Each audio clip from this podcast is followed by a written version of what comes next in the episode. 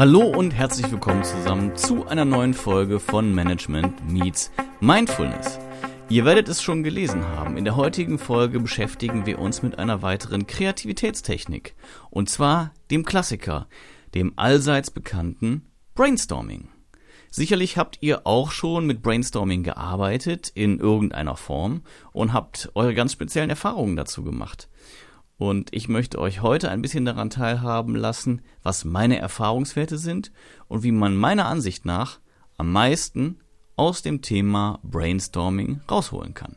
Was ist Brainstorming eigentlich? Entwickelt wurde die Methode von Alex Osborne, einer der Mitbegründer der Werbeagentur BDO, später BBDO, für die, die aus der Werbe- oder Kreativbranche kommen. Und das sogar schon im Jahr 1939. Er hat das Brainstorming entwickelt basierend auf einer mehr als 400 Jahre alten indischen Kreativitätstechnik des, ich hoffe, ich spreche es richtig aus, Prai Bhashana. Das Mantra dieser Technik heißt Using the Brain to Storm a Problem. Und so ist er schätzungsweise dann eben auch auf den Namen gekommen.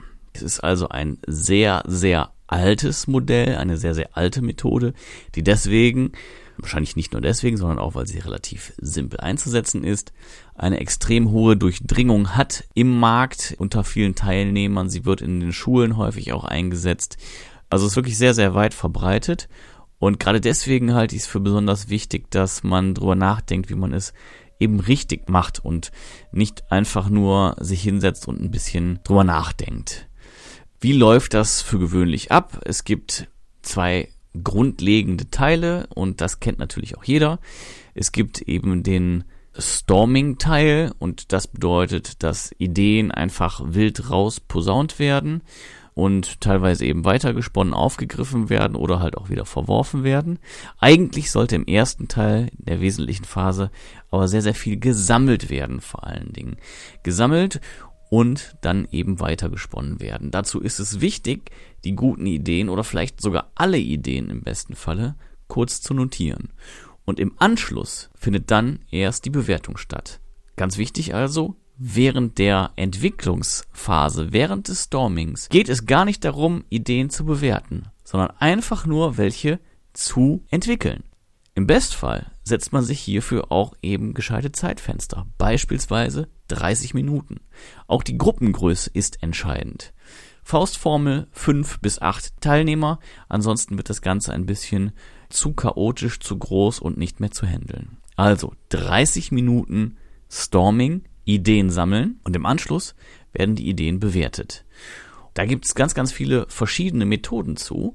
Eine Methode, die ich persönlich für sehr gut erachte, ist, dass man die Ideen, die man alle notiert hat, aufhängt und dann bekommt jeder entweder Klebepunkte oder darf eine gewisse Anzahl an Strichen machen und dann werden die Ideen genau nach diesem Modell bewertet. Jeder hat die gleiche Anzahl an Stimmen, sagen wir beispielsweise fünf, und darf eben fünf seiner Favoriten eine Stimme geben. Und das Ganze passiert natürlich ein Stück weit anonym, so dass man da gar nicht mal diskutieren muss, dass es nicht irgendwelche Silos gibt, dass es auch gar nicht darum geht, eine Idee herauf oder herabzuwerten, sondern es ist einfach eine Abstimmung, eine, ja, verdeckt ist nicht richtig, aber eine, sagen wir mal, nicht ganz transparente Abstimmung, sodass keiner befürchten muss, für das, was er sagt oder das, was er wählt, in irgendeiner Form kritisiert zu werden.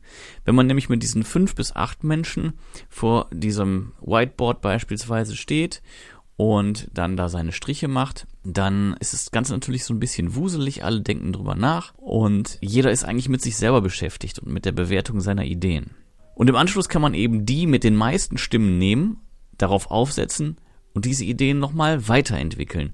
Und erst dann kommt so richtig eigentlich diese Gruppendynamik zum Tragen. Wenn man nämlich sich dann konzentriert hat auf beispielsweise fünf Vorschläge am Ende des Tages, die besten fünf, dann kann man mit denen weiterspinnen und aus den fünfen werden dann irgendwann nur noch drei und am Ende nur noch zwei. Und die sind dann allerdings schon so weit gereift, dass dieses Meeting tatsächlich ein effektiver Prozess gewesen ist. Was hilft außerdem? Und da denken die wenigsten drüber nach, weil jeder irgendwie Teil sein möchte, seine Ideen einbringen möchte und generell ist eben dieser Egoismus, Narzissmus, diese Eitelkeit ein großes Problem für das Brainstorming, weil die Angst, etwas Falsches zu sagen, ist ein Hemmnis von jemandem kritisiert zu werden oder die Angst davor ist ein Hemmnis. Auf der anderen Seite jemanden zu kritisieren oder eine Idee zu kritisieren von jemandem, den man sehr gut leiden kann, ist häufig auch ein Hemmnis. Und so kommt es häufig dann dazu, dass die Stimmung, die Ideenentwicklung und die eigentliche Idee des Ganzen kaputt macht. Wie kann das funktionieren, dass man dem Ganzen eine Struktur verleiht? Und da bietet es sich an, einen Moderator festzulegen. Im Bestfall ist das natürlich jemand, der die Aufgabe auch übernehmen möchte, der auch imstande ist, Ideen ein bisschen zu sortieren, das Ganze etwas zu strukturieren, der auch objektiv ist und nicht Leute bevorzugt, die ihm nahestehen und Leute herabwürdigt oder ihnen weniger Chancen gibt, die er nicht so gerne mag. Und wenn man eben eine solche Person gefunden hat, dann verspricht das den größten Erfolg. Einerseits kann der Moderator die Zeit im Auge behalten. Er kann, wenn jemand die Idee zu lange ausführt, ein wenig abkürzen. Er kann jemanden fragen, der sich eher zurückgehalten hat.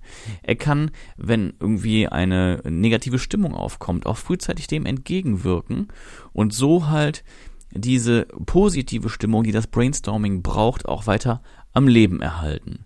Denn das ist eine der Grundvoraussetzungen. Jeder muss frei Ideen produzieren. Und da geht es gar nicht darum, nur Knallerideen zu produzieren. Da ist Masse statt Klasse angesagt. Bei der Bewertung geht es eben nachher um einen Prozess des Siebens, dass da nur die besten Ideen übrig bleiben. Aber in der ersten Phase geht es darum, so viele Ideen wie möglich zu produzieren. Da geht es nicht darum, wer hat die meisten Ideen, wer hat die besten Ideen. Es geht hier nicht um den Copyright-Gedanken, sondern es geht einzig und allein darum, für die Problemstellung die richtige Lösung zu finden oder viele Lösungen zu finden. Viel, viel mehr als man braucht. Es ist nicht so, wir haben einen und dann sind wir fertig, sondern wir sammeln ganz, ganz, ganz, ganz doll und dann selektieren wir und werden weniger. Häufig driften solche Meetings in völlig ungeahnte Themen ab, die gar nichts mit der eigentlichen Aufgabenstellung zu tun haben. Auch hier ist es wiederum wichtig, dass der Moderator solche Dinge, solche Ausschweifungen schlichtweg unterbindet. Und dafür ist es eben sehr wichtig, die Aufgabe auch ganz präzise und klar zu formulieren, so dass sie jeder versteht und sie immer wieder auch aufs Tableau zu bringen. Am besten schreibt man die klare Aufgabenstellung auch an das eben erwähnte Whiteboard oder auf ein Flipchart oder man nutzt dafür eine PowerPoint-Präsentation, was auch immer. Es geht einfach nur darum, die Aufgabenstellung wieder vor Augen zu führen. Eine weitere Erkenntnis, die ich gewonnen habe, ist, dass das Thema bereits im Vorfeld klar sein muss. Bedeutet, im Bestfall sogar einen Tag vor dem Meeting wissen alle genau, was die Aufgabe des Meetings sein wird. Es geht nicht darum, dass sich jeder total doll vorbereitet, aber eine kleine Vorbereitung wird trotzdem jeder machen, indem er die Aufgabenstellung schon mal gelesen hat. Das Ganze kann dann unterbewusst wirken und denjenigen bereits vorbereitet in das Meeting gehen lassen. Wer möchte, kann sich natürlich auch schon ein paar Gedanken machen. Das ist gar nicht nachteilig, weil es geht nicht darum, wer hat in dem Moment die beste Idee, sondern es geht darum, möglichst viele Ideen eben zu produzieren. Und manchmal ist es so, dass wenn die Aufgabe schwierig ist, der Druck relativ hoch ist und keiner eben einen zündenden Gedanken hat, den er allerdings schon hätte, hätte er einen Tag vorher mit der Ideenfindung begonnen und hätte er diese Fragestellung, diese Aufgabenstellung schon ein wenig in sich gären lassen können. Dann geht es darum, auch wenn jemand eine Idee präsentiert hat, die schon bereits relativ ausgereift ist, dass trotzdem quer gedacht wird, dass vielleicht auch zwei, drei oder vier entwickelte Ideen miteinander verwoben werden, um eine noch bessere zu produzieren. Natürlich muss man im Blick behalten, dass das Ganze nicht zu kompliziert wird. Genauso wie man halt im Vorfeld auch im Blick behalten muss, dass die Aufgabenstellung nicht zu komplex ist. Ansonsten ist es eben nicht möglich, eine Lösung innerhalb dieses einen Meetings zu finden, weil es viele, viele Schichten geben kann, All das sollte man versuchen zu vermeiden. Es geht um eine grundsätzliche Lösung, deren Ausarbeitung natürlich auch im Nachhinein erfolgen kann. Wichtig ist hier der Gruppenprozess. Man einigt sich demokratisch auf eben das beste Ergebnis oder wenn das eben nicht möglich ist, dann kann der Moderator, dem die Objektivität eben vorher von allen auch zugesagt wurde, kann dann entsprechend das Ganze in eine Richtung lenken, wenn das Meeting droht, sich zu verrennen. Und dann wird im Nachgang eben weiter an der Idee gefeilt. Was sind denn die Vorteile? Es gibt sehr, sehr viele Ideen in kurzer Zeit. Es braucht kaum Vorbereitung. Wie gesagt, ich halte es für wichtig, dass die Leute eben im Vorfeld die Aufgabenstellung kennen. Der Moderator muss eben das Meeting anberaumen. Im Bestfall hat er auch eine kurze Agenda, weist nochmal darauf hin, dass wir zunächst Ideen sammeln. Was sind die Grundwerte? Wie soll das Klima sein dieses Meetings? Es ist sehr wichtig, dass man das einfach im Vorfeld auch nochmal erwähnt. Und wenn die Stimmung eben passt, generiert man sehr, sehr viele Ideen in der ersten Phase und kommt danach zu einem demokratischen Ergebnis, was eben deutlich besser ist als das, was ein Einzelner produzieren könnte. Nachteile? Man hat am Ende des Meetings tatsächlich erstmal nur eine Idee. Danach muss es weitergehen. Dazu benötigt man eben einen Moderator und die Rolle ist nicht einfach, die Rolle kann auch sehr undankbar sein. Und natürlich kann es auch sein, dass derjenige viel lieber mit Ideen produzieren würde. Seine Aufgabe besteht aber maximal darin, zwei Ideen zusammenzuführen und nicht darin, vielleicht noch was völlig Neues zu entwickeln. Weil arbeitet man gedanklich an neuen Ideen, kann man seiner Aufgabe nicht mehr ganz so gerecht werden, die man als Moderator innehat. Und wie wir ja eben gehört und erfahren haben, ist die Moderatorenrolle eine der wichtigsten im Prozess des Brainstormings. Ein weiterer Nachteil liegt darin, dass man Angst haben kann vor der Blamage, davor nicht so viele gute Ideen zu haben, jemanden zu kritisieren oder eben überhaupt etwas zu sagen, weil natürlich so eine Gruppendynamik weniger gut geeignet für introvertierte Menschen ist, die allerdings womöglich eben sehr gute Ideen haben.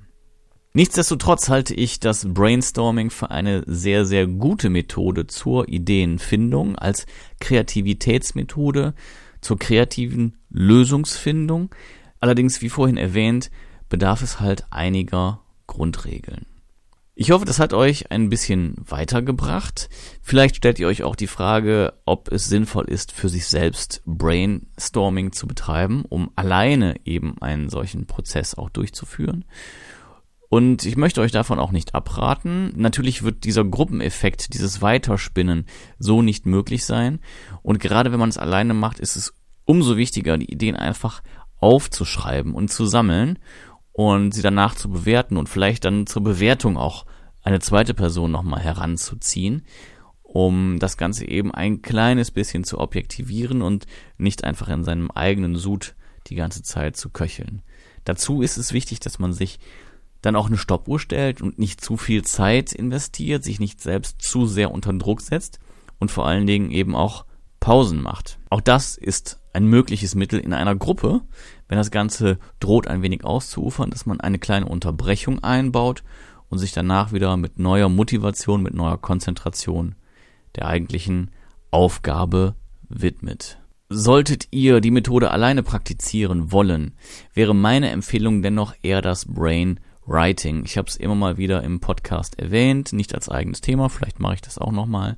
Beim Brain Writing geht es einfach darum, den Stift nicht abzusetzen und immer weiter zu schreiben und immer weiter zu schreiben. Und auch das ist ein starker Kreativprozess, bei dem sehr viel auch durch das Unterbewusstsein geleitet und gelenkt wird. Natürlich muss man es am Ende auch nochmal nacharbeiten und durcharbeiten und es ist vielleicht auch ein bisschen anstrengender, als nur Begrifflichkeiten oder Lösungsansätze aufzuschreiben. Aber ich halte eben sehr, sehr viel von dieser Methode und von diesem Prozess des Brain Writings. Fazit der heutigen Folge. Brainstorming ist ein geeigneter Prozess zur Ideenfindung in der Gruppe. Das Wichtige dabei ist einerseits ein wohlwollendes Klima zu haben, Ideen nicht vorzuverurteilen und ich empfehle dringend einen Moderator zu benennen. Die Aufgabe des Moderators ist neben dem Ansetzen des Termins eine klare Aufgabenstellung bereits im Vorfeld an alle Teilnehmer zu übermitteln, damit diese die Ideen ein bisschen gären lassen können. Während des Meetings strukturiert und organisiert er, behält die Uhr im Blick, sodass für den Storming-Teil beispielsweise 30 Minuten nur eingesetzt werden und für die Bewertung ebenfalls 30 Minuten. Er muss sehr objektiv sein und überparteilich. Es geht eben nicht darum, dass Silos innerhalb der Gruppe gebildet werden, dass man aus Sympathie oder Antipathie gute Ideen verwirft oder eben weiterverfolgt, auch wenn sie gar nicht geeignet sind. Und es braucht nach der Ideenfindung eben ein demokratisches Bewertungssystem. Und dazu empfehle ich, dass man die Ideen alle aufschreibt und irgendwo zum Beispiel auf ein Whiteboard klebt und dann hat jeder Teilnehmer gleich viele Stimmen, die er für seine Favoriten vergeben kann und daraus wird sich am Ende des Tages ein Bild ergeben, welche Ideen am besten bewertet werden und an denen wird dann weitergearbeitet. Wenn ihr alleine arbeiten wollt, das war eben noch der letzte Part, empfehle ich euch eher das Thema Brainwriting. Springt gerne nochmal zurück und hört nochmal rein, wo die Unterschiede sind. Und ja, ich wünsche euch viel Erfolg beim nächsten Brainstorming-Termin. Sagt mir gerne mal Bescheid, wie ihr es bislang gemacht habt, was ihr für Erfahrungen gemacht habt. Und vielleicht habt ihr ja noch weitergehende Ideen und Inspirationen dazu, wie Brainstorming noch erfolgreicher sein könnte. Oder welche anderen Kreativitätstechniken ihr gerne einsetzt. Ich freue mich auf jeden Fall drüber zu hören oder auch zu lesen. Nutzt dazu die gängigen Portale, lasst es uns in den sozialen Medien wissen, kommentiert, rezensiert und bewertet bitte auch sehr gerne den Podcast. Und ansonsten, das ist vielleicht der beste und direkteste Fall, dann können wir auch direkt in den Austausch gehen. Schreibt uns einfach eine E-Mail an die info at m-x-m.net. Ansonsten Instagram at mxmpodcast, Facebook das gleiche. Schaut mal rein. Hinterlasst uns ein Abo für den Podcast, für Instagram, für Facebook, folgt uns dort. Und ich freue mich auf die nächste Folge. Danke, dass ihr zugehört habt und bis zum Ende dabei geblieben seid. Mein Name ist Philipp und das war Management Meets Mindfulness. Bis bald, auf Wiederhören.